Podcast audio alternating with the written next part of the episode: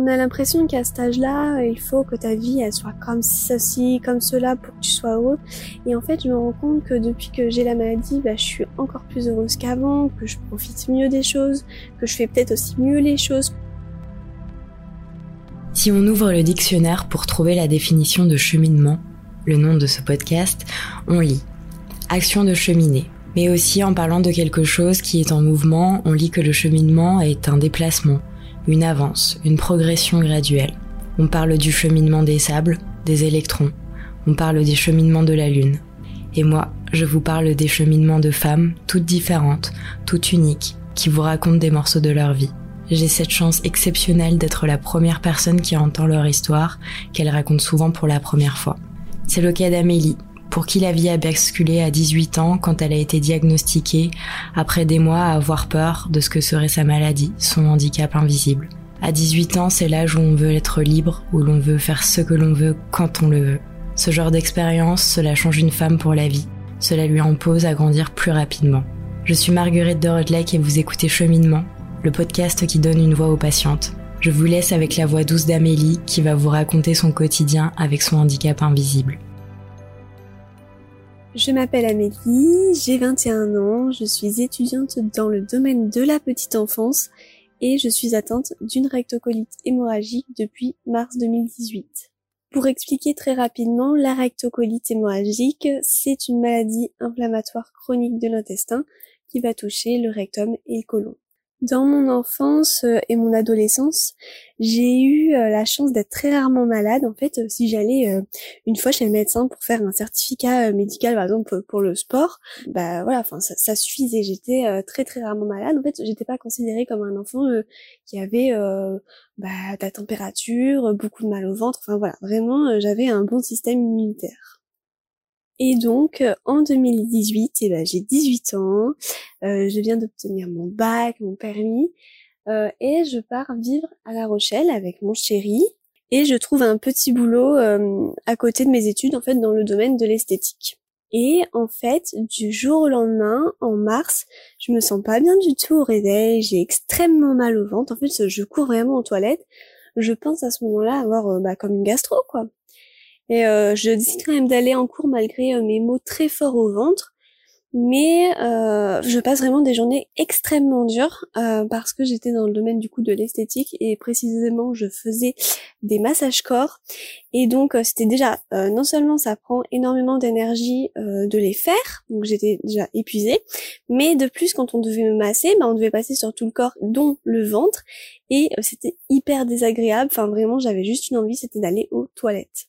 Il me semble que quelques jours après euh, toutes ces douleurs au ventre, j'ai du sang euh, qui arrive, mais beaucoup de sang en fait dans les selles. Euh, ça commence vraiment à me faire peur parce qu'on m'a toujours dit voilà, mais si un jour tu vois du sang dans tes selles, dans tes urines, enfin inquiète-toi, c'est pas normal quoi. Donc bah ça me fait vraiment peur. Le souci, euh, c'est que comme je suis dans une nouvelle ville, je n'ai aucun médecin et c'est hyper compliqué de plus euh, de trouver un rendez-vous rapidement. Mais euh, finalement, j'arrive à trouver un médecin par SOS médecin, mais bon, affreux. il me pose des questions qui, qui ont ni queue ni tête, enfin franchement n'importe quoi, même pas de prise de sang, alors que moi je trouve que c'est quand même une base. Et puis du coup, quelques jours plus tard, je vois une, une médecin traitant, mais pareil, enfin je sais pas pourquoi elle me pose des questions qui n'ont aucun rapport. Euh, et puis euh, elle s'inquiète beaucoup par rapport à mon mon cœur qui bat très vite, mais en fait c'est pas ce qui me qui me pose le problème à ce moment-là. Moi je lui dis vraiment que c'est les que c'est bah voilà c'est le fait d'aller 40 euh, fois par jour aux toilettes de perdre du sang enfin je trouve vraiment que c'est inquiétant mais elle me dit que à part voir un gastro-entérologue il y a rien à faire quoi je fais donc cette prise de sang qu'elle m'a donné. On voit qu'il y a de l'inflammation hein, par la CRP, euh, mais euh, voilà, elle peut pas faire grand chose de plus. Surtout, ce qui me dépasse, c'est qu'elle me dit qu'elle ne peut pas m'arrêter depuis trois jours pour mes cours euh, et ni pour mon travail. Il va falloir que je prenne la décision moi-même de d'arrêter mon contrat parce que je ne peux plus m'y rendre de toute façon et de ne plus aller en cours. J'ai, en fait, j'ai plus le choix. Je me retrouve vraiment seule et je me dis même si la médecine peut pas m'aider, mon Dieu, comment je vais faire? Pour se rendre compte euh, très rapidement, parce qu'on pourrait se dire, hein, mais pourquoi tu vas plus en cours et tout. Euh, en fait, j'allais euh, une quarantaine de fois par jour aux toilettes, c'est-à-dire du moment où je me réveillais le matin jusqu'au soir où je me couchais.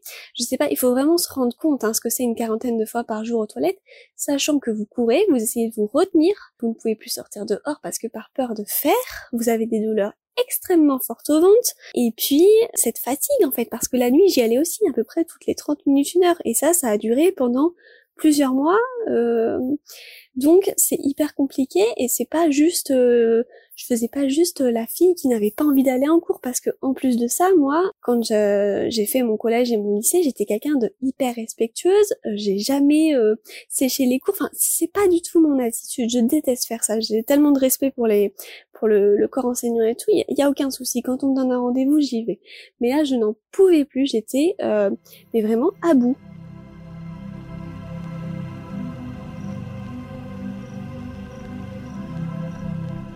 Et donc, euh, ça va durer comme ça à peu près pendant euh, deux mois, à ne pas savoir ce que j'ai, à tous les jours aller aux toilettes, une quarantaine de fois par jour. Alors, je reçois plein de conseils, ah, mais Amélie, faut que tu manges du riz, quand on a la gastro, faut manger du riz, mais au bout d'un moment, vous pouvez pas manger tous les jours, matin, midi, soir, du riz. Enfin, c'est, pas possible. Je pense que je serais devenue euh, complètement folle, quoi. J'ai pensé à beaucoup d'autres choses, hein. par exemple comme euh, j'ai pensé à la maladie cœliaque, euh, qui est une une maladie euh, voilà pour les personnes qui, qui souffrent, qui ne supportent pas le, gluten, tout ça. Mais comme certaines personnes en étaient atteintes dans mon entourage, elle m'avait dit que logiquement il n'y avait pas qu'elle ne perdait pas de sang, enfin que c'était étonnant, mes, mes, symptômes étaient un peu quand même différents de cette maladie. Au bout de deux mois, je vais finir par voir mon gastro-entérologue lui, il sait déjà clairement euh, de quoi, euh, de, enfin, de quoi je suis atteinte, mais il ne peut pas me le dire comme ça. Et donc, il me conseille une semaine après de passer au bloc opératoire pour faire une fameuse coloscopie. Je passe donc au bloc opératoire pour faire ma euh, coloscopie. Je suis hyper stressée, tout simplement parce que c'est la première fois que je passe au bloc opératoire de ma vie.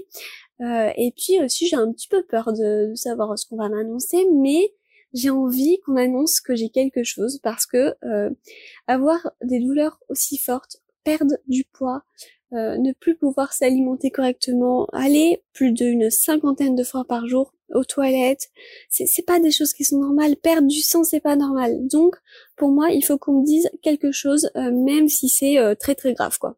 Et donc, je me réveille et mon gastro-entérologue arrive et me dit euh, de ne pas s'inquiéter parce que ce n'est pas un cancer euh, colorectal, euh, mais par contre que je suis bien malade, que j'ai une maladie. Alors il ne me dit pas le nom rectocolite hémorragique aussitôt parce que tout simplement il faut une biopsie, enfin il a fait fait une biopsie et il faut 15 jours voilà avant que ça soit dit, analysé en fait tout simplement. Mais il me confirme bien par contre que tout mon rectum et tout mon côlon. Donc en fait, c'est le, plus possible qu'on peut avoir pour la rectocolite hémorragique, c'est d'avoir le rectum et le côlon entier euh, de malade. Donc euh, voilà. Et en fait, je suis assez consciente parce qu'il me dit euh, c'est une maladie, mais il y a des traitements et ça va aller. En fait, à ce moment-là, euh, j'étais euh, hyper heureuse.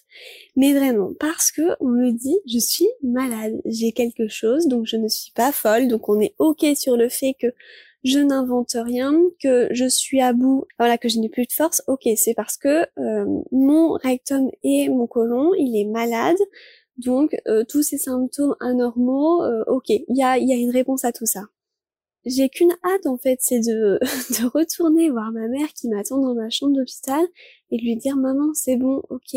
En fait, euh, je suis malade, donc euh, voilà, maintenant ça va aller. J'ai le nom, ça va aller quoi. Sauf que en fait, donc il m'avait donné un traitement. Le souci c'est que c'était un traitement qui ne me correspondait pas du tout, et donc euh, je suis très affaiblie, affaiblie, je perds du poids. Enfin c'est c'est une horreur et donc je me fais hospitaliser. Je suis très faible, j'arrive à peine à marcher, j'entends plus que d'une oreille. Enfin, vraiment là c'est l'épuisement. Euh, j'aurais déjà dû aller aux urgences depuis bien longtemps, évidemment.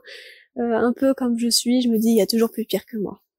En fait, euh, je pense que c'est vraiment à ce moment-là que je me dis ok, ça va peut-être être un petit peu plus compliqué que je l'avais imaginé. Et je pense que c'est aussi là où mon entourage réalise que, ok, c'est une maladie qui va être compliquée. C'est pas juste une maladie où tu vas prendre un, deux, trois mois de traitement et c'est fini. Je pense qu'on s'imaginait euh, beaucoup ça parce que tout simplement aussi on ne connaissait pas du tout euh, cette maladie et puis moi personnellement je ne connais pas beaucoup, en tout cas à mon âge, dans mon entourage qui a bah, une maladie chronique quoi.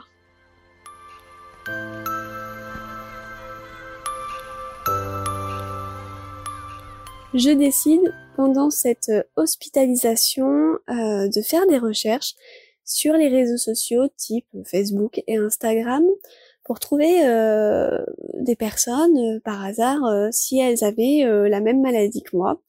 Alors je tombe sur beaucoup de profils Instagram qui ont la maladie de Crohn, très peu la rectocolite hémorragique, en tout cas en 2018 très très peu, mais je me dis ok déjà ça ressemble donc c'est pas mal et euh, j'ai commencé à envoyer un message à ces personnes et en fait je me suis dit déjà je suis pas seule et puis euh, ces personnes-là, euh, bon elles sont hospitalisées parfois mais elles arrivent à avoir un travail, elles font des choses.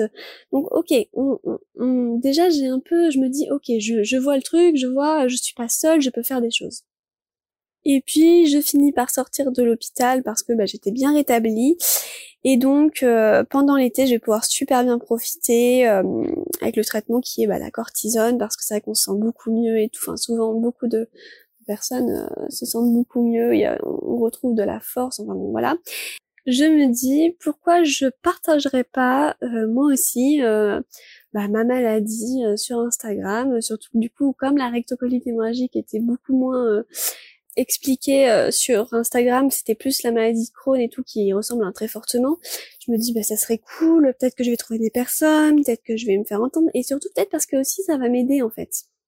Euh, on arrive à la fin d'été et en septembre je dois reprendre mes cours mais malheureusement mon gastro-entérologue décide de m'arrêter euh, la cortisone et je retombe évidemment en grande crise. Je suis vraiment à bout à ce moment-là parce que j'ai l'impression de faire un pas en avant et dix en arrière.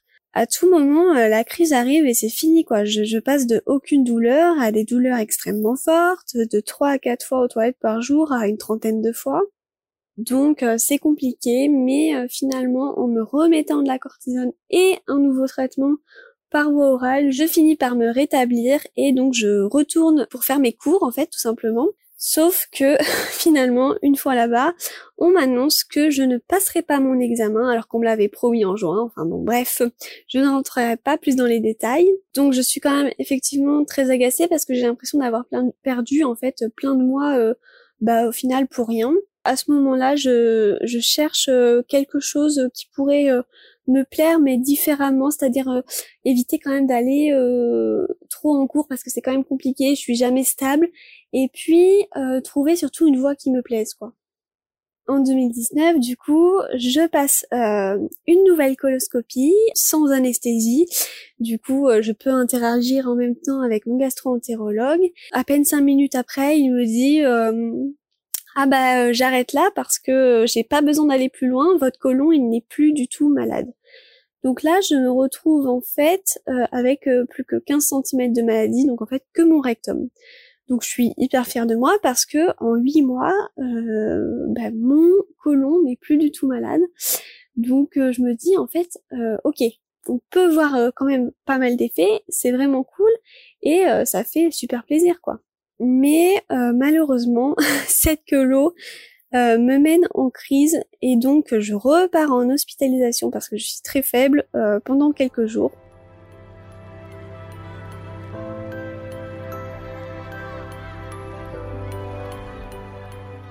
Quelques semaines après, je décide d'entamer une formation petite enfance par distance avec le CNED. Pour moi, en fait, c'est un bon moyen d'allier les études et ma santé en fait, euh, je vais pouvoir apprendre euh, une formation qui me plaît, mais euh, je vais pouvoir la faire de chez moi. Donc, si je suis pas bien, si je suis en crise, je vais pouvoir me gérer et j'aurai pas à dire oh bah aujourd'hui je peux pas venir en cours, oh bah cette semaine je pourrais pas venir en cours.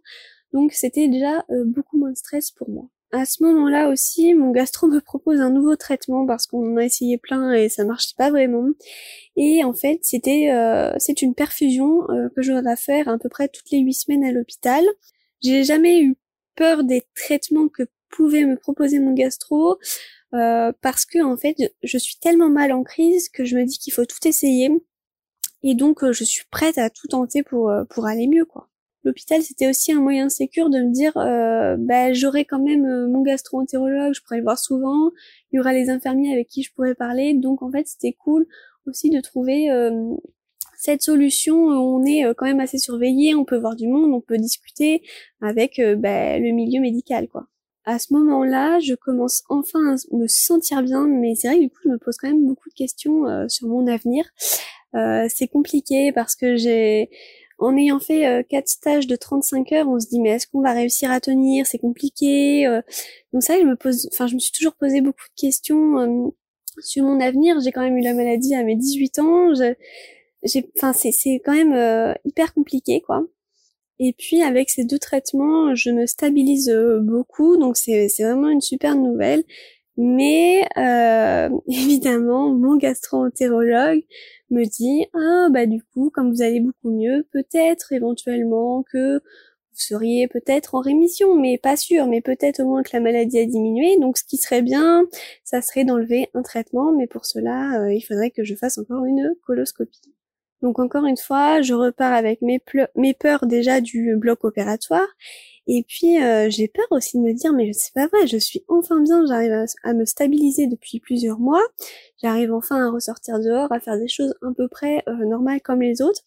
Et on veut me refaire une coloscopie. Euh, voilà, déjà j'ai peur du, du, résultat, très honnêtement. Euh, et puis en plus j'ai peur de retomber en crise pendant plusieurs mois, quoi.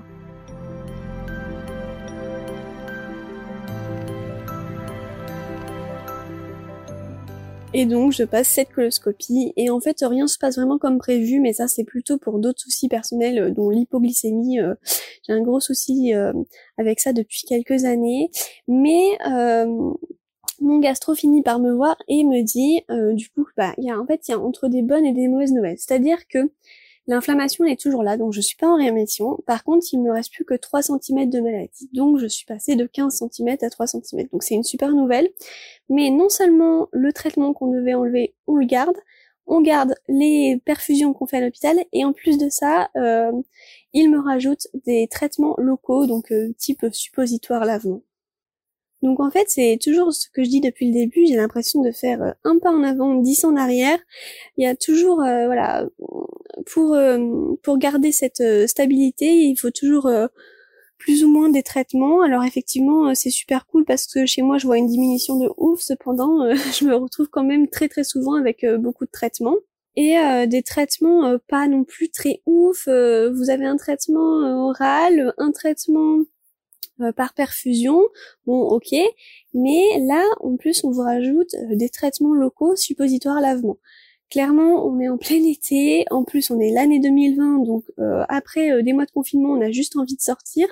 Et moi, euh, cet été-là, bien sûr, je vais me retrouver avec des suppositoires, des lavements, donc les trucs vraiment très très glamour, surtout quand vous êtes en couple, quoi.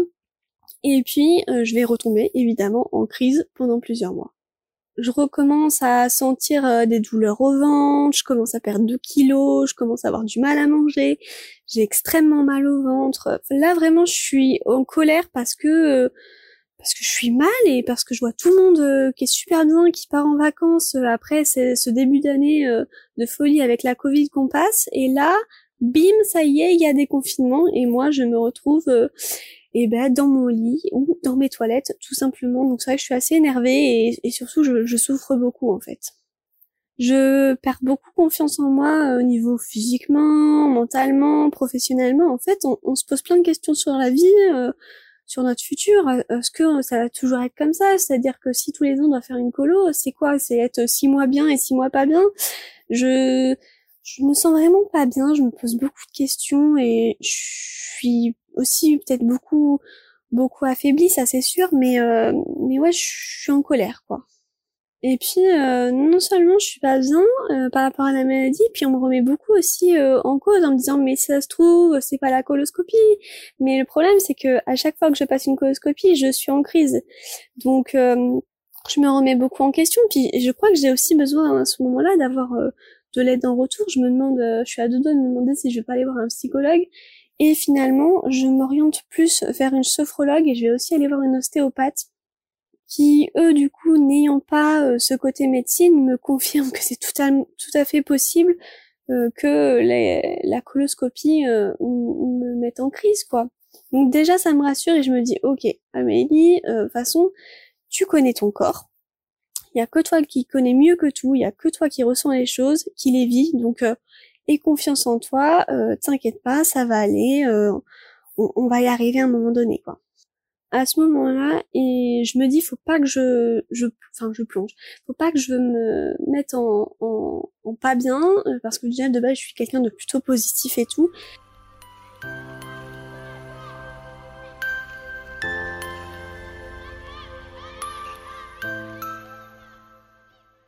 vous êtes euh, plusieurs mois hyper bien et euh, du jour au lendemain, euh, bim, grosse crise, c'est quand même difficile parce qu'il faut se réadapter à tout. Donc à ce moment-là, je me dis allez, faut pas se laisser abattre. Donc je décide de, je sais pas pourquoi je le décide à ce moment-là, c'est ridicule, mais je décide de faire du yoga parce qu'on entend beaucoup du bien. Alors c'est c'est très bien, mais le souci c'est qu'en crise, bah, en fait on a beau faire n'importe quelle pause, on a juste envie de courir aux toilettes, donc ça donne pas une idée. On se dit c'est vrai que de commencer en crise c'est pas toujours la, meilleure idée parce qu'on a l'impression que finalement même quand on sera plus en crise on n'y arrivera jamais, alors que si. Et puis, je décide aussi de lire euh, beaucoup de, livres sur le développement personnel, sur la conscience en soi. Je trouve aussi euh, à ce moment-là des livres euh, qui ont été écrits par des personnes ayant des liquides, donc des maladies inflammatoires chroniques de l'intestin. Je décide également de m'aider par les podcasts, par les livres, dont 5 ans de ma vie avec une Nikki. En fait, c'est une personne qui est atteinte comme moi d'une rectocolite hémorragique. Et en fait, elle, explique que peu importe le parcours que l'on a avec euh, la maladie, parce qu'il est euh, souvent différent selon les personnes, eh bien on peut s'en sortir, euh, faire de belles choses. Donc c'est vrai que ça me motive et je me dis allez, tu sais Amélie, en plus la crise, ça met du temps, ça met souvent plusieurs mois à, se calmer, parce que les traitements faut qu'ils réagissent, etc.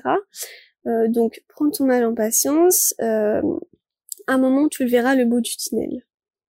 Ça va faire euh, trois ans que j'ai la maladie et euh, j'ai compris bah, que ça mettait du temps à se stabiliser, euh, surtout quand on était en crise. En fait, j'ai jamais eu du mal à accepter la maladie, je l'ai toujours assumé, c'est pas un tabou pour moi, ni pour mon entourage, mais effectivement c'est hyper dur du jour au lendemain et pendant plusieurs mois euh, eh bien de ne plus arriver à marcher longtemps, de plus faire les magasins, de en fait on, a l'impression de dormir toute la journée, de passer euh, notre journée aux toilettes. Enfin c'est vraiment compliqué quand on, est quand même euh, humain, on est en on est en pleine santé et bim d'un jour au lendemain la maladie arrive et en fait elle, nous emporte euh, comme un tsunami quoi. Dans ces moments-là, on a l'impression de, de servir à rien, on a l'impression de rater plein de moments précieux que l'on pourrait avoir avec la famille ou les amis. Et puis une fois que tout se stabilise, eh bien on se rend compte qu'on peut, avec plus de force, euh, bah, refaire de nouvelles choses. Et là souvent on est quand même euh, très très fiers de nous. J'ai mis euh, pratiquement cinq mois à retourner dans un magasin et aujourd'hui euh, j'arrive à en faire euh, trois quatre d'affilée, pas plus, avec la maladie. Alors que de base, quand j'étais adolescente, j'étais quelqu'un qui adorait aller en ville avec mes copines et, et enchaîner toute une journée shopping sans souci, quoi. Donc c'est vrai que bah, avec la maladie, il faut vraiment s'adapter et c'est pour ça que je dis que c'est un tsunami parce qu'il y a, y a énormément de choses qui sont bah, qui changent, quoi il y a quand même des aspects euh, hyper positifs. Euh, enfin moi, euh, je me rends compte que je profite de chaque moment de la vie et bien plus qu'avant la maladie, clairement. On a l'impression qu'à cet âge-là, il faut que ta vie elle soit comme ceci, comme cela pour que tu sois heureux. Et en fait, je me rends compte que depuis que j'ai la maladie, bah, je suis encore plus heureuse qu'avant, que je que je profite mieux des choses, que je fais peut-être aussi mieux les choses, que j'écoute peut-être J'ai aussi euh, cet aspect de mieux comprendre euh, le monde qui nous entoure. C'est vrai qu'avant on a l'impression de, de, juger beaucoup. Moi je connaissais pas toutes les maladies invisibles chroniques. Donc c'est vrai que souvent, mais même par entourage, hein, on entend, enfin moi j'ai souvent entendu, oh mais lui pourquoi il se gare sur ce, sur cette place, oh mais lui pourquoi il fait comme ci, comme ça? Et aujourd'hui j'ai plus cet aspect de critiquer euh, parce que maintenant je sais qu'il existe plein d'handicaps invisibles et qu'on sait pas en fait la vie des autres, on sait pas, on sait pas leur ressenti, on sait pas comment la vivent et on peut pas se permettre toujours euh, de critiquer quoi. Aujourd'hui, euh, je peux dire que je suis fière de moi. Quand je me regarde de 10 ans en arrière, j'étais quelqu'un de très introverti. Et là, je me retrouve à être sur les réseaux sociaux, à avoir un compte Instagram, une chaîne YouTube. En fait, je suis contente de faire des choses qui me plaisent. Et c'est vrai que je m'en fiche de ce que peuvent penser telle ou telle personne. Beaucoup ont l'impression euh, que si on parle de la maladie sur les réseaux sociaux, c'est hyper intime, mais honnêtement, on dit ce qu'on veut. Et puis c'est pas plus intime que de montrer et de parler de son mariage, de, ses enfants ou d'autres sujets en fait. Quand on parle de maladie sur euh, sur les réseaux sociaux, on n'est pas non plus là pour se plaindre en fait. Je suis pas là pour me plaindre et quand je connais tous mes amis, on va dire, qui sont sur les réseaux sociaux et qui ont des maladies, c'est pas pour se plaindre non plus. C'est juste, je pense, euh, pour faire euh, avancer avancer le monde, pour comprendre, euh, pour faire connaître, parce qu'en fait, on sait pas de quoi demain est fait et je pense que si demain euh, une personne a une maladie malheureusement, eh ben elle est bien contente de, trouver d'autres personnes. C'est hyper euh, intéressant en fait euh, de pouvoir échanger sur les réseaux sociaux. Et comme je dis toujours, être sur les réseaux sociaux, en tout cas pour moi, c'est 50% pour moi, c'est-à-dire pour m'aider, ça me fait du bien, voilà tout ça, de, parler aussi d'autres choses. Hein. Je parle pas forcément que de la maladie, mais je suis aussi hyper contente de pouvoir aider les autres. Alors je suis pas docteur, ok, je suis pas tout ça, mais euh, je suis quand même là pour entendre, je suis quand même là aussi pour partager l'histoire, et, euh, je sais que ça aide, je, je, le sais parce que je, je reçois des messages, et en fait je suis trop contente de me dire, bah ok, en fait, ce petit truc que tu fais, c'est hyper cool, ça aide les autres, et ça t'aide aussi.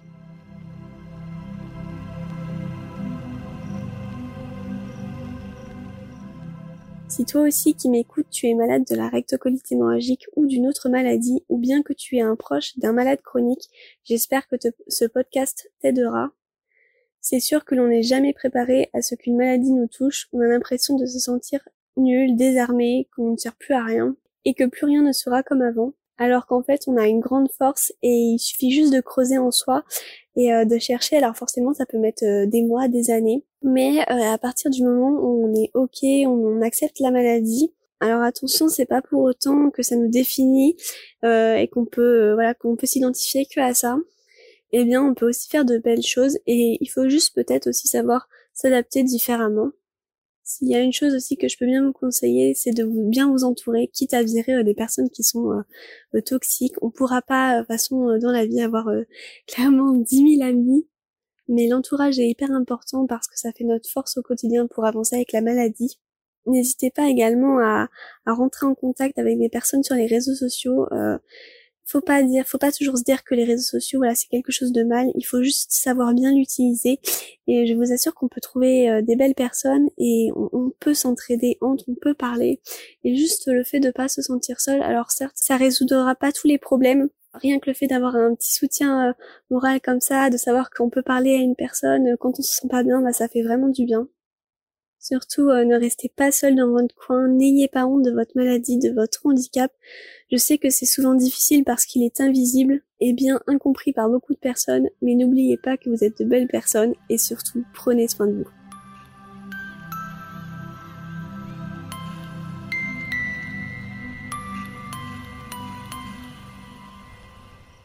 C'était le 15e épisode de Cheminement, le podcast qui donne une voix aux patientes.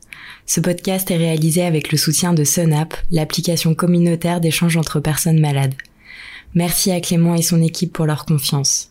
Abonnez-vous dès maintenant pour écouter les prochains épisodes et si vous voulez nous soutenir, couvrez-nous d'étoiles et de commentaires sur Apple Podcast.